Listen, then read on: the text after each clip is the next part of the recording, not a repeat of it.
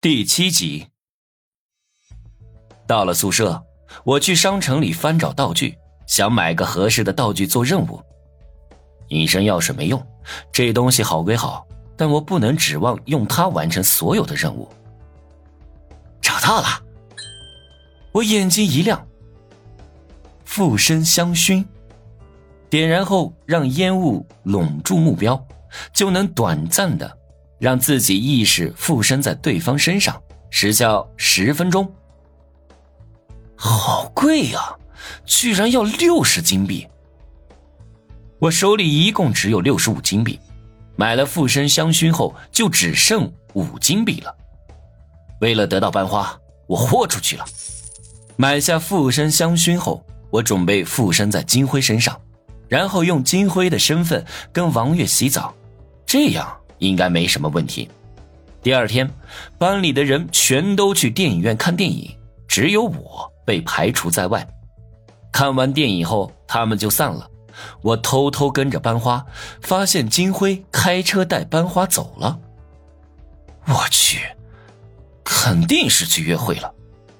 真羡慕金辉，如果我也能和班花约会，哪怕是让我少活三十年，我都愿意。我羡慕的直流口水，他们去约会正合我意。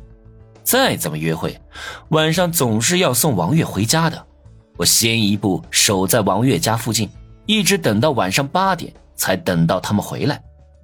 我和班花的家都在开发区，只不过王月家是买的房子，我家是租的房子。王月家是高档小区，我家是租的拆迁安置房。一辆蓝宝色的宝马 M 三。停在王月家门口，然后金辉下车，带着王月进楼了。还没到时间，我再等等。